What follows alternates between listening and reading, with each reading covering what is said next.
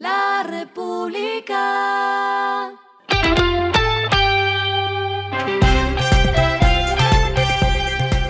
Al final de la jornada, esto es lo que debes saber sobre el comportamiento de los negocios, las finanzas y la economía. Las movidas de hoy fueron.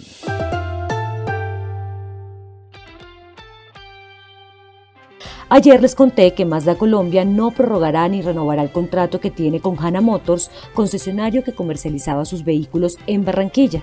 La relación de concesión finalizará el próximo 31 de marzo y ahora será el grupo Autoland, miembro de la red Mazda en Colombia, la que tendrá a cargo la operación de ventas y el servicio postventa de vehículos de la compañía en la capital del Atlántico. Esto será a partir del próximo 1 de abril.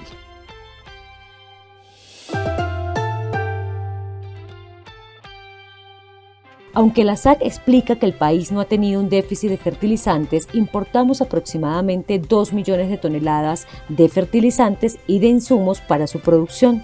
Como los fertilizantes presentaron un incremento de alrededor de 61,27%, consecuencia de la guerra entre Rusia y Ucrania, empresas como Yara y Paz del Río han dicho que van a incrementar su producción local.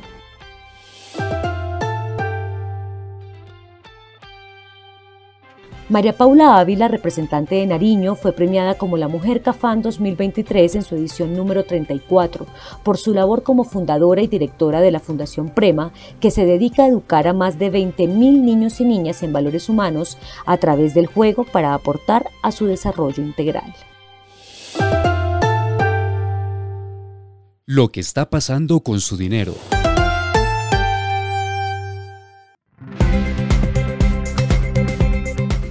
Las entidades agremiadas en Asobancaria realizaron 202.927 desembolsos para financiar la compra de vivienda el año pasado y dichas operaciones representaron 24,6 billones de pesos, un monto similar al que se registró en 2021.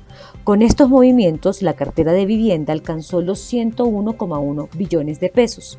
El crédito hipotecario pasó de 63,8 billones de pesos a 73,3 billones de pesos y el leasing habitacional de 24,8 billones de pesos a 27,8 billones de pesos.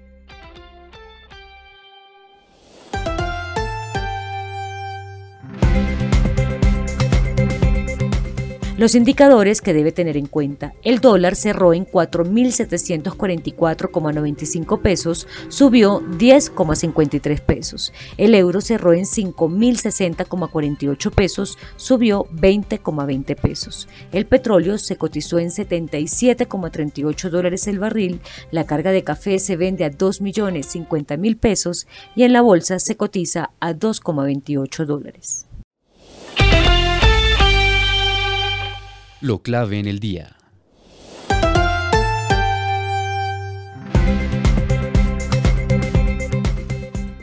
Después de una reunión privada con ministros que se llevó a cabo ayer, el presidente Gustavo Petro aseguró que se aumentará de 0,6% a 0,8% del PIB la inversión con vigencias futuras. Según el mandatario, esto significaría cerca de 20 billones de pesos adicionales de inversión en infraestructura con concurso privado para los próximos 10 años.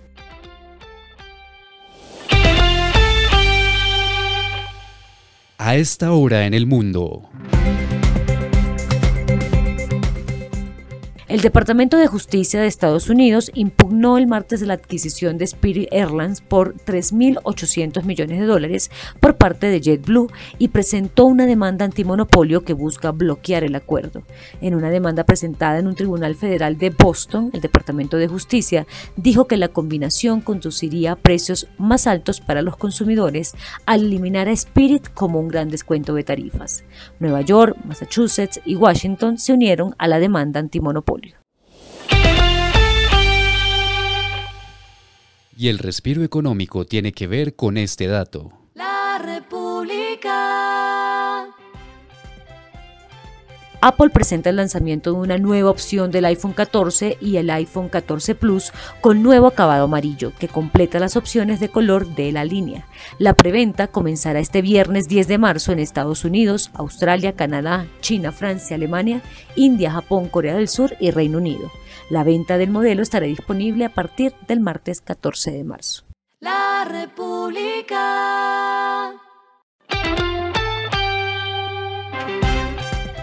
Y finalizamos con el editorial de mañana, La mujer y la economía del cuidado. Decir que el aporte de la mujer a la economía es cada vez mayor es desconocer que el pilar de la sociedad es la economía del cuidado, por décadas entregado de facto solo a las madres. Esto fue Regresando a casa con Vanessa Pérez.